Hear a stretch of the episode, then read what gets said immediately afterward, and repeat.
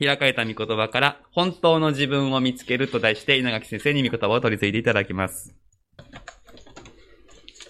えー、今日は1月16日ですね。明日は1月17日です。当たり前ですけど。18日だったらどうしよう。で、明日の1月27日、20あ17日は、27年前に阪神淡路大震災が起きた日ですね。私も東京、まあ、横浜っていうか、三浦半島にいたんですけど、テレビで朝、本当にもう大変なことが起きたことが分かって、大変、あの、驚きました。先週 NHK のテレビの番組で、その時、7歳だった、ね、まあ男の人ですけども、その人のことが紹介されていました。まあ、あの、子供ね、7歳だから小学生。揺れたけど、2階に行って助かったんです。ね。ところが、お父さんやお母さんは、1階にいて、2階はこう、こう、チャカチャンって潰れちゃって、お父さんとお母さん亡くなってしまった。で、それ以来、その人は、なんでお父さんお母さん自分を残して死んじゃったんだろう。ね。周り見ると、ね、お父さんとお母さんと一緒に手をつないでね、どっか歩いたりして遊んだり、短縮している人たちがいる。自分はそれができない。ね。本当にもう親を恨んだそうです。ね。どうして自分を残して死んじゃったのって。ね。から、もう本当にこう、気持ちが晴れないで、うん、と思いながら大人になった。ね。それで、5年前に結婚したって言うんですね。結婚をして、子供が生まれた。で、子供と生まれ、子供が生まれて、本当に子供って可愛いってね。みんな可愛い。ね。嬉しくなった。で、その時に、その人は、あ、自分が、ね、間違ってたと思ったそうです。ね、自分のお父さんお母さんは、ね、愛する、本当に自分のことを愛していた。ね、それを残して死んでしまった。それは、まあ辛かっただろう。まあ一瞬のうちだから、ね、そう感じたかどうかわかんないけども、本当に辛い思いを両親はしたんだ。悲しかったに、悔しかったに違いない。そう思いになった。本当に親がどんなに自分を愛してくれるかがよく分かった。ね、自分の子供が与えられて分かったというんです。それで、親を恨む気持ちから本当に解放されて、ね。で、今は語り部ってしてる。震災の出来事をみんなに伝えて、ね、あの、心構えをね、伝える、語り部のお仕事を、でボランティアでするようになったと、まあ、テレビで見ました。ですね。本当に私たちは自分が一体どういう人間なのか、どういう存在なのか、それがわからないと、本当に悩んだりね、がっかりしたり、あるいは逆に思い上がったりするんです。でも、本当に自分がどういうものかがわかると、あの、さっきの男の人のように、自分本当に親に愛されている人間だ。それ分かったときに、新しい出発をすることができる。ですね。で、さっき読んでいただいたルカの19章のまあ、有名なザーカイさんですね。ザーカイという人もそういう経験をした人です。でザーカイは、主税人だったと書いてあります。ね、その当時の、まあ、支配していたローマという大きな国のために、自分の、まあ、ユダヤという国はね、ローマの支配下にあったから、押さえつけられていた。でもそこからみんなから税金を取ってローマに納める。そういう仕事なんです。ね。で、ザーカイさんはその頭だって書いてありますでしょ？責任者です。で、後でわかるんですけども、書いてあるって分かったと思うんですけども、の騙し取って、脅し取ったものがあるって書いてあるんですね。あればって書いてありますから、多分、ね、偉い、自分は偉いんだ。お前、もっと出せとかね。えー、決まってる額よりも、たくさんのね、税金取っていったのかもしれないですね。そんなことでユダヤ人たちからは、憎まれていた。あ、にすめってね。ローマ帝国の権力を振りかざして、俺たちからたくさんのお金を取っていく。ですね。憎まれていた。ね。裏切り者だと。そういう人っていうのは、そのね、この栄光の町でもみんなから疎まれるっていうかね、嫌がれて、彼は一人寂しく暮らしていたんじゃないかなと思います。お金はあるんですよ。たっぷりあるの。金何でも欲しいもの買える。でも、その結果、まあ、お金はあっても寂しいですね。惨めです。友達がいない。そういう自分をいつも見て、寂しい、惨めだな。で、おな、仲間がいるんで、自然人の仲間ね。そういう人たちと一緒にお酒飲んで、気晴らしをしていたのかもしれません。そしてさっき言ったように、彼は自分の名前がザーカイっていう名前。正しく清い人間。ね。正しとか清しとかいう名前の人がいますけど、ね。でも自分はあんまり正しい人間とは言えない。清い人間とは言えない。いつも感じていたと思うんですよね。それですから、なんかいつもね、嫌な感じがしながら、毎日を送っていたんじゃないでしょうかね。皆さんどう思います？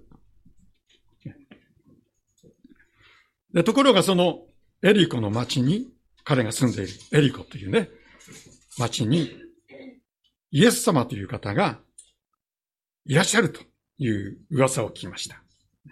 評判です。ね、いろいろこう、素晴らしいお話をする。病人を治す。そういうことでとっても評判だったイエス様が、なんと、我が町にやってくる。ね、一目見たい。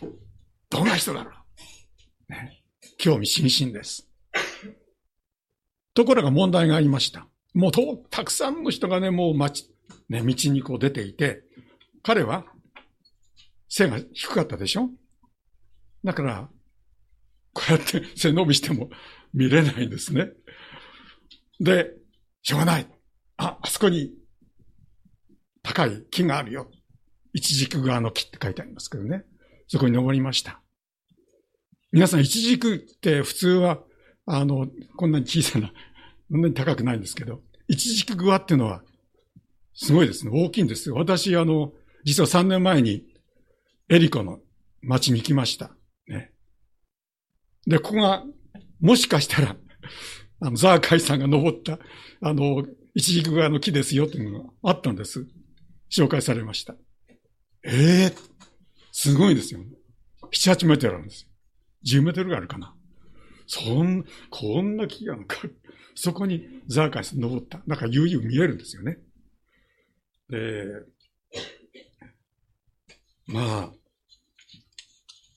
本当にこう、背が低いっていうのはね、嫌ですよね。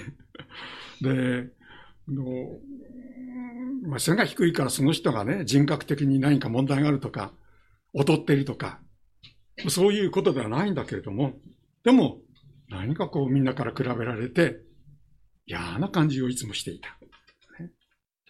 そういう人っていうのは、時々、あの、俺はその、ちょっとその人とよりはまだマシだよと優越感に浸り、浸りたい思いがあるんですよね。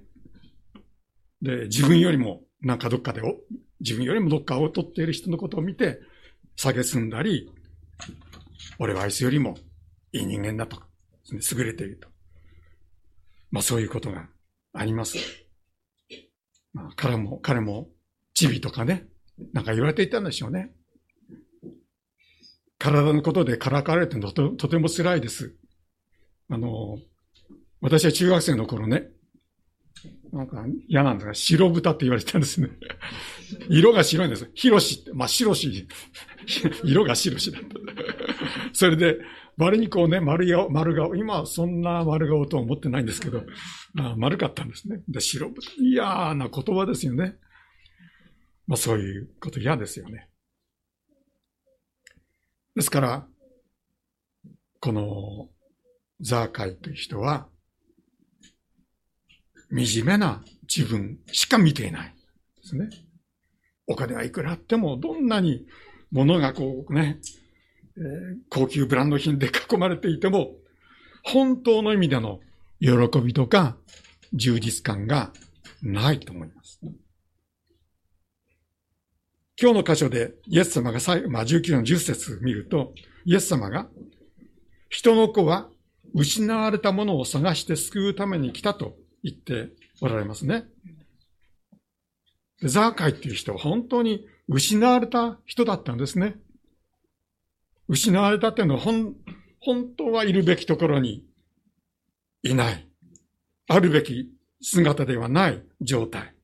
本当に喜びがない、充実感がない、寂しく惨めな状態にいる、そういう人のこと。失われてるんです。で、それがザーカイ。ですね。ところが、そのザーカイに、イエス様が語りかけた。その高いね、木の上にいるザーカイ。上を見上げて、五節。ザーカイ、急いで降りてきなさい。私は今、あ、私は今日、あなたの家に泊まることにしているから。ね。そうおっしゃったって言うんです。皆さん、ザーカイ、どう思ったと思います？驚いたと思いますよね。なぜ驚いたんでしょう？一つは、ザーカイって名前を呼ばれたことですよね。名前。なんで俺のことを知ってんだ？ね。自分の名前をイエス様知ってるとは思わなかった。ですね。知っていた。名前ってのは大事ですよ。ね。の、なんて言うんでしょうね。私、あの、まあ、ここでもお話をしたことありますが、私の奥さんの名前は久子。久子さんです。ね。もし、ねあんた名前なんだっけなんてね、あこの朝ね、聞いたら、彼は彼女どう思うと思います？皆さん。ねえ。あるいは人別の名前言っちゃったりしてね。どうなるでしょう。名前ってのは単なる記号じゃないんですよね。もう人格そのものです。久子さん。ね。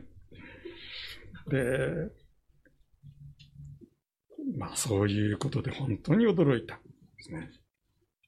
皆さん、イエス様は、ザーカイという人を知っておられた。会ったことが今までなかったはずです。でも、知っておられる。全く知らないときに、もうイエス様は、失われたものを探すって書いてあるでしょ探して見つけておられたんですね。そしてザーカイさんの本当にこう、寂しい思いをよくご存知だった。ね、だから名前を知っておられたっていうのはすごい驚きです。いや、それだけじゃない。何と言ってやおられましたか、イエス様は。私は今日、あなたの家に泊まることにしているから。そうおっしゃったんです。あ、いつか行くよってんじゃないです？よね。いつか行くかもしれませんよ。その時はよろしくんじゃないの。今日ね、これからですよ。止まるんだよ。そんなこと夢にも思わなかった。自分は本当にダメ人間だ。エリコの町の花つまみ。どもそのすべてを知っておられるイエス様の方から泊まることにしている。そう言ってくださったんです。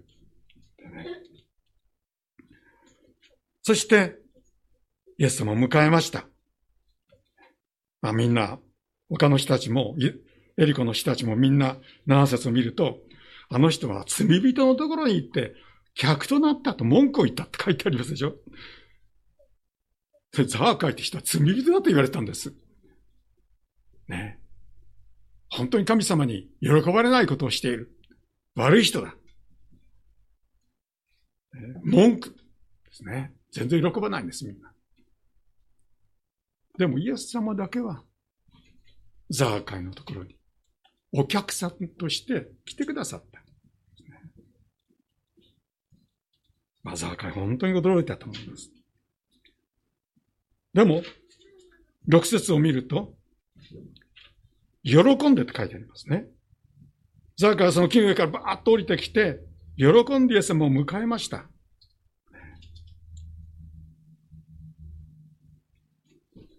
驚きが、本当に今度今度は喜びに変わった。ですね。あ私のことをイエス様愛してくださっている。分かってきてくださる。名前を知って、自分を探し出して、一緒に食事をして泊まってくださるんだ。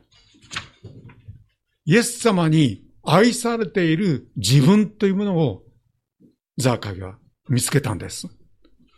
今まではね、惨めな自分しか見てなかった。ところが自分はイエス様から愛されている。大事にされている。大切にされている人間なんだってことが分かった。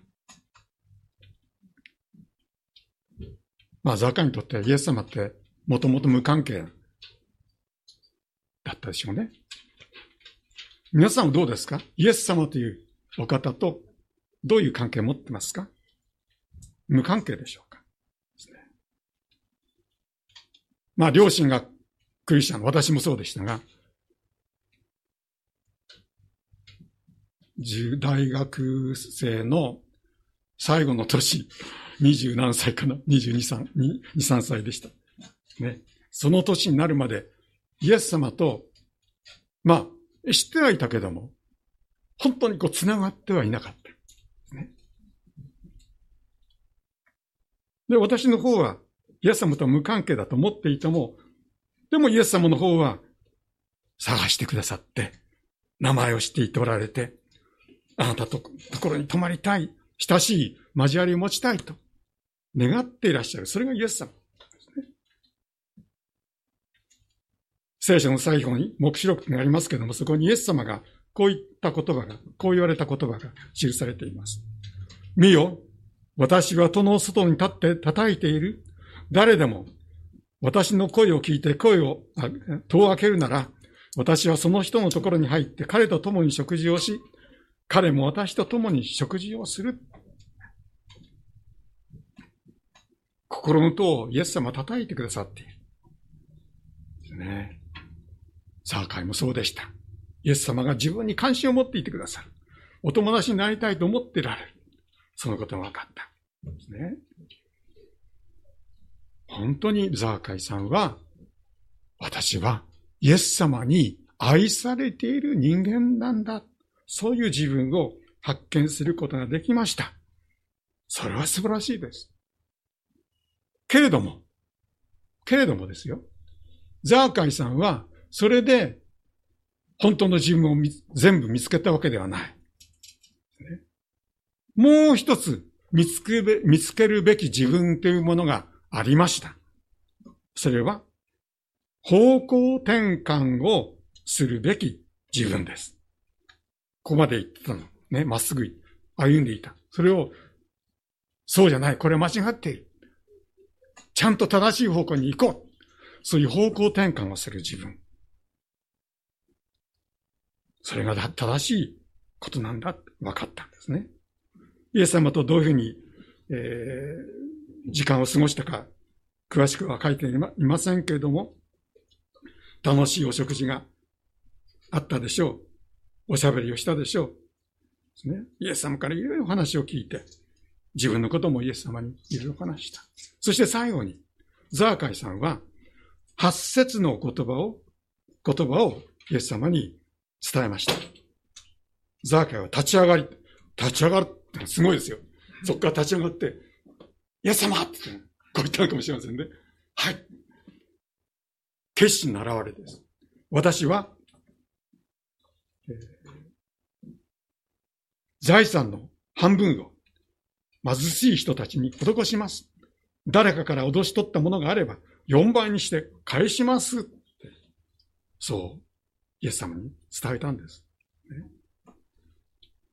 ザーカイさんはイエス様とお話をしているうちに、もう一つの自分を発見したんですね。それが方向する、方向転換をする必要がある自分のことです。自分中心の自分、自己中心の生き方をしていた自分。欲望、ね、人を騙して、決まりよりも余計に税金を取ったり、それで自分の懐に入れて自由に使っていた。そういう醜い自分の姿が分かりました。周りには本当に困っている、助けを必要としている貧しい人たちが大勢いるのに、何もしようとしないで自分だけいい顔して、いいものを食べて、いい生活をしている。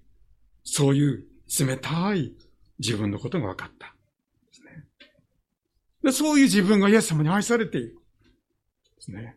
このようにお話をしていただき、ね。共に時間を過ごすことができる。はあこれはいけないと彼は思ったんでしょうね。本当にイエス様に愛されているのに、ふさわしい自分にならなきゃいけないな。そういう気持ちが生まれました。それで、その八節の言葉を伝えたんですね。方向転換、彼は決断しました。決めました。決心しました。まあ今日のところを読んでわかることは、本当の意味で私たちをとことん愛してくださるのはイエス様だけだということ。私たちの汚い部分でしょうか。神様の目を逃れて自分勝手に自分の欲望を満足させようとして生きている。そういう自分。聖書はそのあり方を罪ですね。的外れの生き方。だと言います。その自分を愛して、その自分の的外れの生活、ね、本当に人のことを顧みない、そういう人間の罪の責任をイエス様は代わりに十字架で死んでくださった。罪の責任を全部背負ってくださった。イエス様はあの死刑を私たちに代わって受けてくださった。イエス様はそんな死刑になるような罪を犯していないお方です。そのイエス様を私たちはですね、知っています。その方にふさわしく生きようとする。ですね。それが私たちの当然のあり方ではないでしょうか。方向転換をするべき自分。それをぜひ発見していただきたいと思うんですね。私たちは方向転換をする。それはどういう方向かというと、どっちの方向に行く？イエス様の方向です。最終目標はイエス様とに似たものになる。イエス様と同じような存在。ね。イエス様と同じ、全く同じにはなれませんけれども、イエス様に似たものになることです。いつかテレビである彫刻家の話を、というかまあ、インタビュー番組見ました。その彫刻が言いました。私はもうすでに、この彫刻ね、石井の彫刻ですけど、もう出来上がったイメージ、ね、こういう彫刻を作るんだってことも頭の中に描いている。僕のやってることは、この余計なところをのみでね、カンカンカンってね、叩いて、削ってですね、出っ張ったところ、それを削って、その自分のイメージに本当に限りなく近づけていく。それが自分のやっていることなんだよ。そう話をしていました。あ、そうだなと思いました。神様は私たちをのみで削られるのね。出っ張ったところとかね。しょうがないところね。いらないところを削って、本当に神様の喜ばれる、ね、姿に変えてくださる。まあ、石の彫刻家は削りますけれども、こういう粘土で作る彫刻家は足りないところをね、出したりするわけですね。で、今までやってきたものが気に入らないとそれを全部作り直すこともなさるお方です。とにかく神様は私たちを新しい作品として作り変えることができる。誰でもキリストのうちにあるならば、その人は新しく作られたもの、古いものは過ぎ去った。身をすべてが新しくなったと、聖書は言っています。もう、僕の若い、自分もまだ若いつもりなんですけど、あの、そう言えないんですけど、かなりかなり昔のことですけども、テレビに、おにゃんこ、おにゃんこクラブっていう 人気グラムが、グループがあったんです。皆さん知ら、知らないと思うんですけど。そのメンバーの一人で、名越美香さんという人がいました。で、彼女は、まあ、るからあの、文章、彼女の文章書い読んだの、読んだんですけども、悩みがあったんですね。小さい時、4歳の時に、駄菓子屋さんでなんかシールを盗んじゃったって言うんですね。で、それが、こう、誰にも打ち明けられないままで、二十数年 悩んでいたって言うんですよ。まあね、小さなことかもしれませんけども、彼にとって大きなことだ。本当にこう、ああいうことしてしまったら、それはもうね、すごく気になって悩んでいた。で彼女は、イギリスの英語学校で、まあ、英語勉強したい。勉強したんです。で、そのイギリスで、友達に誘われて、教会に行くようになった。そして、大きなクリスチャンの集会があって、出かけた。ね。ビリー・グラムという、あの、アメリカの伝道者の集会。で、先生が、そのビリー・グラムっていう人が、人間には素晴らしい知恵がある。平和を作り出すこともできるし、戦争や残虐な犯罪を計画して実行することもできる。ですね。人間の知恵っていうのは、人間の罪をコントロール、ね、どうすることもできない。イエス様を信じて初めて自分をコントロールし、新たな人生のスタートを切ることができる。そういう話をしてくれた。で、その時、この、名越美香さんは、イエス様を受け入れた。ね、でも、まだスッキリしないって言うんです。イエス様信じたけど。で、クリスチャンの友達とか先生にいろいろ相談した。そういう中で、あ、自分が犯した罪は、イエス様が許してくださったんだ。イエス様を信じて許してくださったんだ。それが分かった。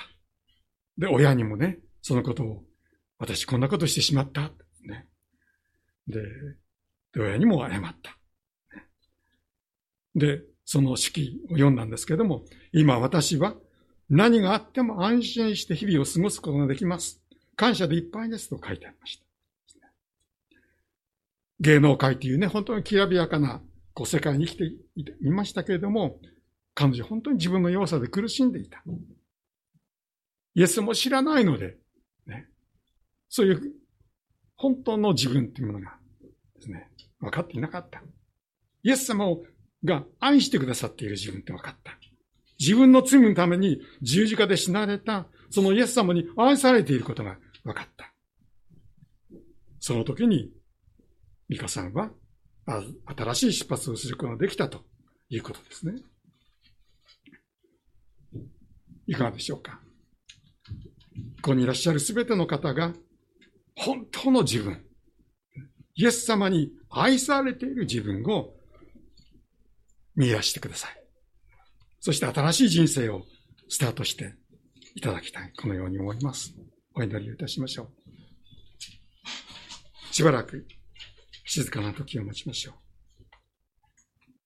あのザーカイさんの経験を思い返しながら、それと自分のことと重ね合わせながら考えて、本当にイエス様と自分、どういう関わりを持つべきなのか、お考えいただきたいと思います。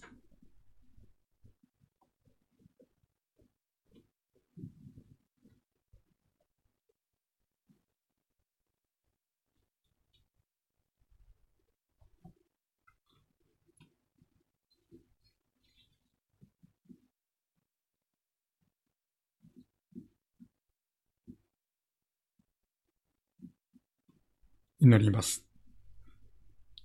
私たちの誠の神様。